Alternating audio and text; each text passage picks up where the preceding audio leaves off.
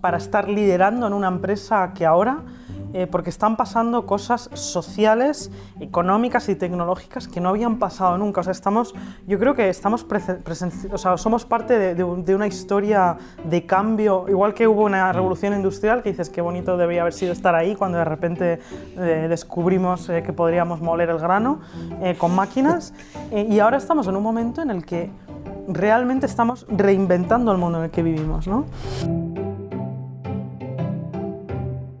Muy probablemente ustedes también están cansados de escuchar que todo el mundo está cambiando muy rápido, que la tecnología avanza a pasos agigantados, porque pues sí, lo vimos todo el día, todo el tiempo en todos lados, pero ¿qué implica entender y emprender en el mundo del futuro? ¿Y cuáles son esos primeros pasos que podemos dar para no morir en ese futuro? Bueno, pues bienvenidos a un nuevo episodio. Hola a todos y bienvenidos a Innovación Bancolombia, un podcast de Bancolombia en coproducción con Emprendete, donde nos sentamos a hablar con expertos sobre transformación digital, tecnologías disruptivas y economía digital. La idea de estos episodios es que aterricemos la innovación y la volvamos sencilla y para todos a través de historias y experiencias de expertos en diferentes temas. Si nos están escuchando en Spotify, en Apple Podcasts, en Google Podcasts o en donde sea, recuerden que también nos pueden escuchar en el portal de innovación de Bancolombia, donde van a encontrar artículos, infografías, videos y más episodios sobre temas como inteligencia artificial, analítica y big data, ciberseguridad, entre otros. Entonces escuchen este episodio tranquilos y si quieren más vayan a www.grupobancolombia.com slash innovación. Hola, yo soy Santiago y antes de comenzar les queremos contar que esta historia que están a punto de escuchar la hicimos de la mano de Bancolombia y propiamente de la mano del portal de innovación de Bancolombia, donde este episodio y muchos más van a estar alojados para que consuman todo lo que quieran. Entren entonces a www.bancolombia.com slash innovación. La mujer que escucharon al comienzo del episodio es Hanoi Morillo, y si ustedes estaban escuchando Emprendete hace un año, deberían reconocer su voz, pues esta es la segunda vez que la tenemos detrás del micrófono. Pero esta vez vamos a hablar de transformación digital y cómo esa transformación es la clave para que cualquier empresa sobreviva y sobresalga en el futuro y en el presente. Igual, si no saben quién es Hanoi, dejemos que ya se presente. Eh, bueno, pues mi nombre es Hanoi Morillo. Eh, ahora mismo mi título oficial es eh, líder de transformación digital e innovación para, para IBM en Latinoamérica pero bueno, soy recién incorporado a IBM, eh, yo creo que la gente me conoce más por, por mi pasado, eh, como una persona que ha estado trabajando en Google 12 eh, años, literalmente creo que en todo, en todo el mundo. Y, y, bueno, antes de eso estaba en temas de auditoría financiera, algo totalmente distinto. Otras vidas. Otras vidas pasadas, hace mucho tiempo, pero básicamente, pues bueno, en el mundo de, de tech durante muchísimos años ya y ahora mismo con un proyecto interesante de no solo liderar eh, literalmente la mayor consultora que hay de, transformación eh, en el mundo, que es IBM, aunque es el gran desconocido también, y además continuar eh, con esa transformación que también está llevando IBM como empresa. Así que doble, doble reto. Uno podría decir que liderar temas de transformación digital en Google es la cúspide, la cima de la montaña profesional para cualquier persona. Pero como al que le gusta le sabe, Hanoi no puede ver un reto enorme porque se lanza en plancha, pues todo parece indicar que la transformación digital es casi que una obsesión para ella. Mira, yo creo que el... vivimos en un mundo muy complejo. Yo siempre, cuando lo pienso, digo, creo que no hay mejor momento para para estar liderando en una empresa que ahora, eh, porque están pasando cosas sociales, económicas y tecnológicas que no habían pasado nunca. O sea, estamos, yo creo que estamos o sea, somos parte de, una historia de cambio, igual que hubo una revolución industrial, que dices qué bonito debería haber sido estar ahí cuando de repente eh, descubrimos eh, que podríamos moler el grano con máquinas. y ahora estamos en un momento en el que realmente estamos reinventando el mundo en el que vivimos. ¿no? Y, creo que esa reinvención es necesaria. Entonces, eh, yo creo que las empresas que no vean, y todavía me, pasa, que me viene gente y me dice, yo en esto de digital no creo, en esto de transformarme no, no creo, y digo, bueno, pues chao, chao pescado, ¿no? Es decir, tranquilo que no vas a tener trabajo en un par de años, o sea, em, y lo, lo, estamos viendo, entonces esa necesidad de, de, transformación, de cambiar y de entender qué está pasando, hacer sentido de ese cambio, eh, es algo que a mí me gusta en general en la vida y es algo que llevo a mi trabajo. ¿no? Y, mm, y, realmente creo que está la oportunidad única, esto es como binario, o te transformas o no te transformas, y si no te transformas, fuera. Mueres. Entonces, obviamente yo prefiero estar del lado de los que se transforman y además creo que, que tengo, hay una expresión en inglés que me gusta mucho que es eh, thick skin, o sea, tienes una piel, gruesa. creo que tengo esa thick skin para, para ser la promotora del cambio e intentar eh, intentar eh, arrastrar a la gente conmigo e intentar que, que, las empresas cambien, porque además Eh, ese cambio creo que viene además con beneficios para el país, creo que viene con beneficios para los empleados, creo que es un win-win para todos y, mm. y por qué no. Y esa piel gruesa de la que habla Hanoi no solo sirve para liderar procesos de cambio, sino para afrontar con madurez a todos esos detractores que se oponen a la transformación. Y claro, siempre es válido escuchar diferentes puntos de vista, pero al final hay realidades que en este momento no se pueden negar. Y Hanoi tiene muy claro cuáles son esos elementos que si no comenzamos a entender nos van a atropellar en cualquier momento.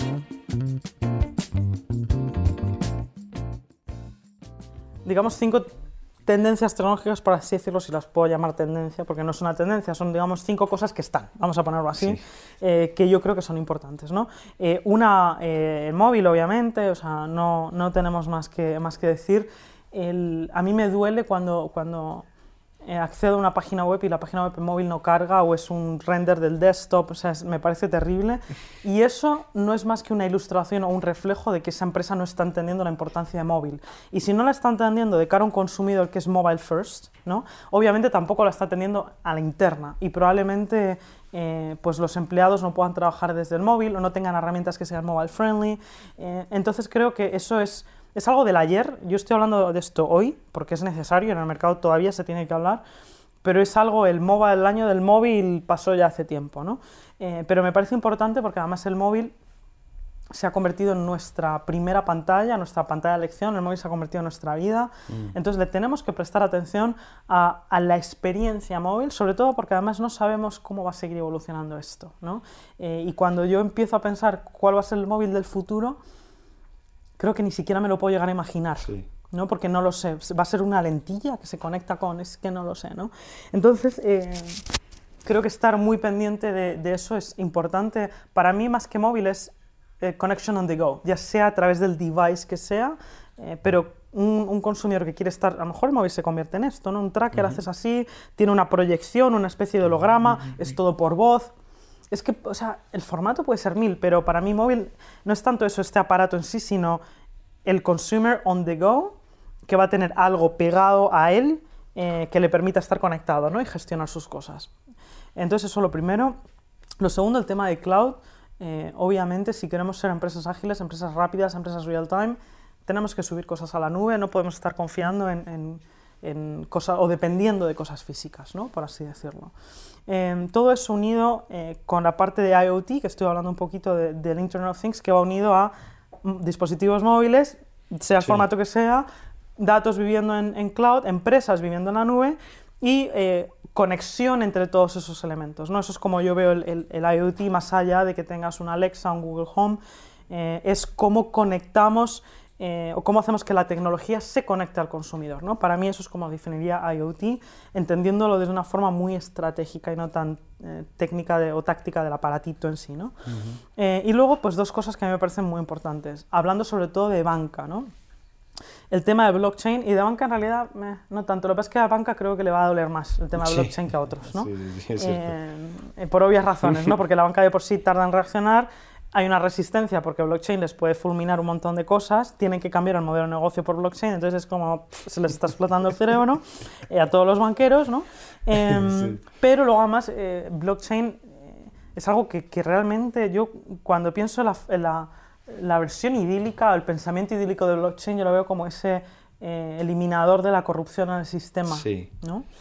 que es la, exacto, es la, la visión idílica que, que, yo creo que todos compartimos de blockchain Em, pero creo que la eliminación de, intermediarios y creación de transparencia son dos valores que solo son positivos. Em, y pueden asustar porque es una amenaza para muchos sistemas que existen, eh, pueden asustar para aquellos que sean intermediarios. ¿no? Sí. Eh, obvio. Entonces creo que, que, blockchain puede reformar muchísimas cosas y, y no sé cuál es el futuro de, de, o sea, cómo de lejos podemos llegar con blockchain, porque yo blockchain lo veo como otro Internet, ¿no? O sea, mm, eh, es la próxima revolución, creo que puede ser blockchain, si le damos la oportunidad, ¿no? Eh, porque hay muchos, eh, muchos factores que, que, están afectando a blockchain y blockchain es algo como tan mm, etéreo, tan confuso, o sea, la gente todavía no lo entiende, entonces todavía queda, pero blockchain me parece algo a lo que hay que prestar la atención. Y todos estos elementos no son del futuro, son del absoluto presente. Y si hay alguno de estos conceptos o tecnologías que ustedes no conocen, pues amigos, pónganse a investigar o los va a dejar el bus. El siguiente gran elemento es lo que llaman el nuevo petróleo, los datos. Y, luego pues la parte cognitiva, que es yo creo que el nuevo sexy, no, el, nuevo término sexy eh, del mercado, eh, que yo lo simplifico muchísimo, muchísimo para que se entienda que no es más que el, el, manejar eh, grandes cantidades de datos, muchos de ellos además sin estructurar, como digo yo, datos espontáneos. Un tweet es un dato espontáneo, ¿no? no está estructurado, no tenemos un Excel, una database que nos diga ah, esto es un eh, de esta persona con esta, o sea, es un dato espontáneo, por así decirlo, y que no está estructurado eh, y, que son datos importantísimos que ahora mismo no estamos manejando porque no podemos, como empresas, ¿no? En general, eh, si la mayoría de las empresas no se pueden hacer cargo de sus propios datos, encima échale el resto, ¿no? De datos del mundo, o sea, crisis. Pero el tener esa, esa, esa, capa cognitiva, que es esa, esa, capacidad de utilizar inteligencia artificial para hacer sentido de todos esos datos eh, y, y, poder accionar, eh, poder convertirte en una empresa más customer-centric, tomar decisiones más rápido, eh, tener ayuda en esa toma de decisiones y tomar decisiones importantes e interesantes para el negocio, me parece importantísimo y súper necesario hoy en día, porque hay demasiada información los consumidores cada vez, más, cada vez más estamos esperando que las empresas utilicen esa información para algo y, y, es totalmente necesario. Y creo que ahí eh, todavía se está, o estamos en general, además en todas partes del mundo, todavía estamos muy atrasados eh, en el entendimiento de cómo aplicamos inteligencia artificial eh, y en concreto sobre todo machine mm. learning, hacer sentido de todos esos datos. El solo hecho de tener datos no significa nada, si no los podemos poner al servicio del usuario, del diseño y de la toma de decisiones ágiles. Cuando hablen de datos, por favor no se enfoquen en la cantidad, sin decir que no es importante, pero la manera y la velocidad en que esos datos se procesan y se vuelven útiles es lo más importante. Ya entonces sabiendo cuáles son estos elementos, pues la pregunta es ¿y qué va a pasar con las empresas del futuro?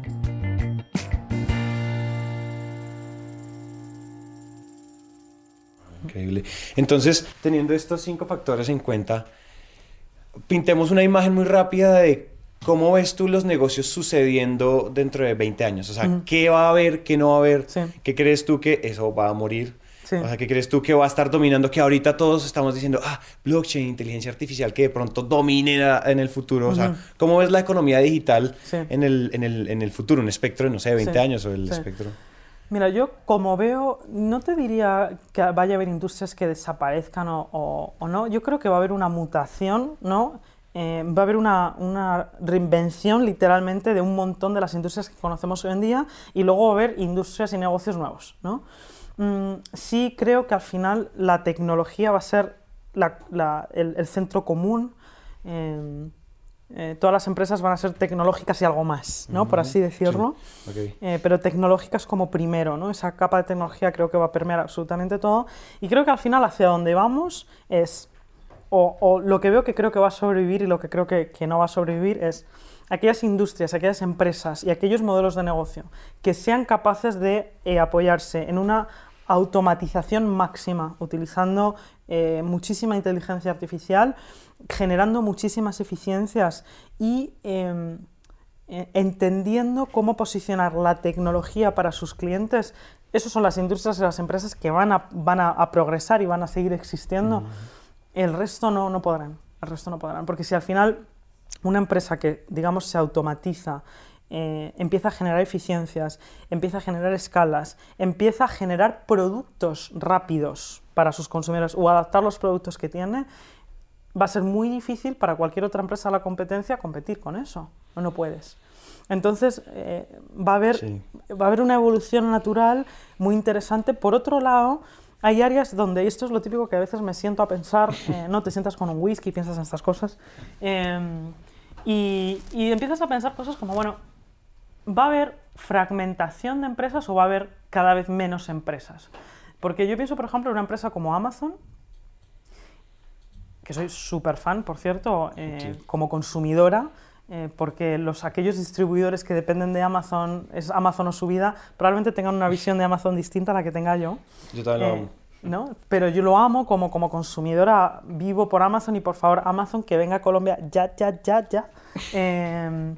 Y, y, bueno, Latinoamérica en general, porque yo al final vivo en Latinoamérica ya.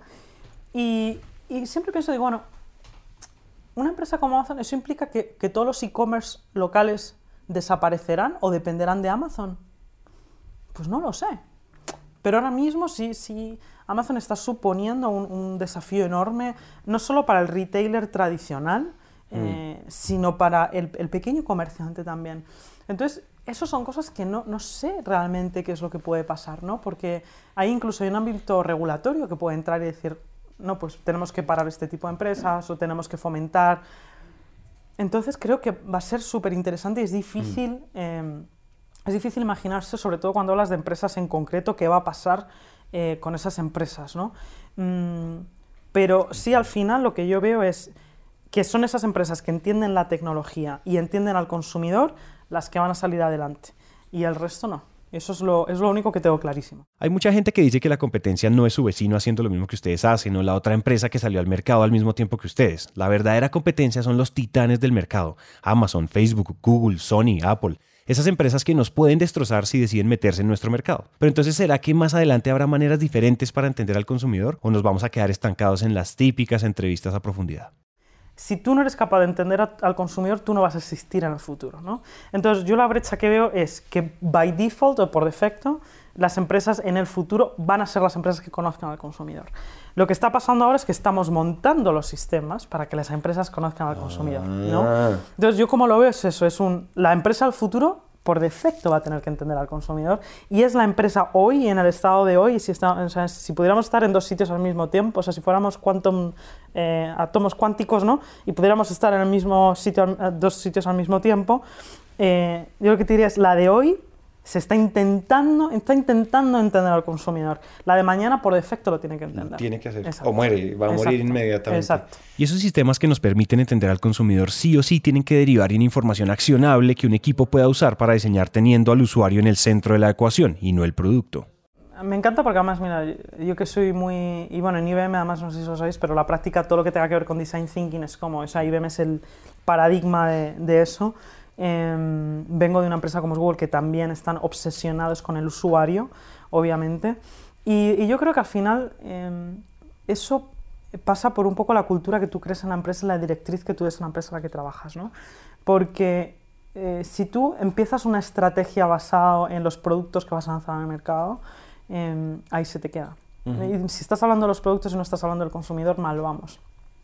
Entonces creo que es muy importante eh, a nivel cultural, a nivel estratégico en una empresa, el dejar muy claro eh, que el foco tiene que ser el usuario. Entonces, en el momento que tú empiezas a enfocar los, todo, los equipos de trabajo en los usuarios, en los clientes, em, y empiezas a hacer ese tipo de preguntas en el día a día, ya se empieza a ver ese, ese cambio de decir, bueno, nos tenemos que preguntar por nuestros clientes primero antes que preguntarnos por nuestros productos, ¿no? O sea, tiene que ser el cambio inverso.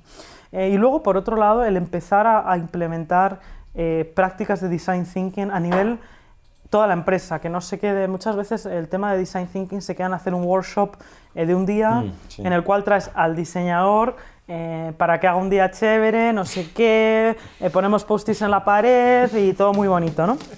y eso ya lo hemos dicho en varios episodios como el de Esteban Mancuso. La innovación, el design thinking y todo lo que esto implica no son talleres divertidos pegando post-its por todos lados. Se trata de analizar datos relevantes para iterar la forma en que cumplimos nuestra promesa de valor y punto. Entonces de lo que se trata es, eh, y así se empieza, no hay que empezar por algún sitio, eh, pero ¿cómo hacemos para que las prácticas de design thinking, por ejemplo, que son que lo que hacen es precisamente cambiar ese mindset y ponerlo del lado del consumidor, ¿cómo hacemos para empezar a implementarlo a escala en las empresas? ¿no? Y tengamos ese enterprise design thinking eh, que ayuda a cambiar el, mindset y que sea una práctica de verdad, ¿no? que, no sea, que sea la forma en la que nosotros trabajamos, sea con ese design thinking approach, em, porque además es lo bueno que tienen los diseñadores. Yo, uno de mis libros eh, preferidos es el de eh, Design of Everyday Things, que es fabuloso, es decir, bueno, es que yo cuando voy a abrir una puerta sé si tengo que empujar o si tengo que jalar por dónde está colocado, ¿no? O sea, o si es un diseño así, entonces yo sé que tengo que empujar. La composición formal. Exacto, ¿no? Y a mí eso me, es una pena que nos olvidemos de eso en el trabajo, mm. ¿no? Em, entonces, para mí, el, el, rol del diseñador, no como solo esa persona que está diseñando cosas bonitas, sino como esa persona que tiene ese mindset centrado en el usuario, hacer lo mejor para el usuario, es, es vital eh, expandirlo a, toda la empresa. Entonces, para mí, por eso yo soy muy abanderada de, implementar la práctica de design thinking en, las empresas, eh, precisamente por eso, porque tiene valor y porque creo que todos hablamos de customer centricity, nadie sabe cómo coño hacerlo y, eso es una de las mejores formas de hacerlo. Y los diseñadores están al frente de esa conversación.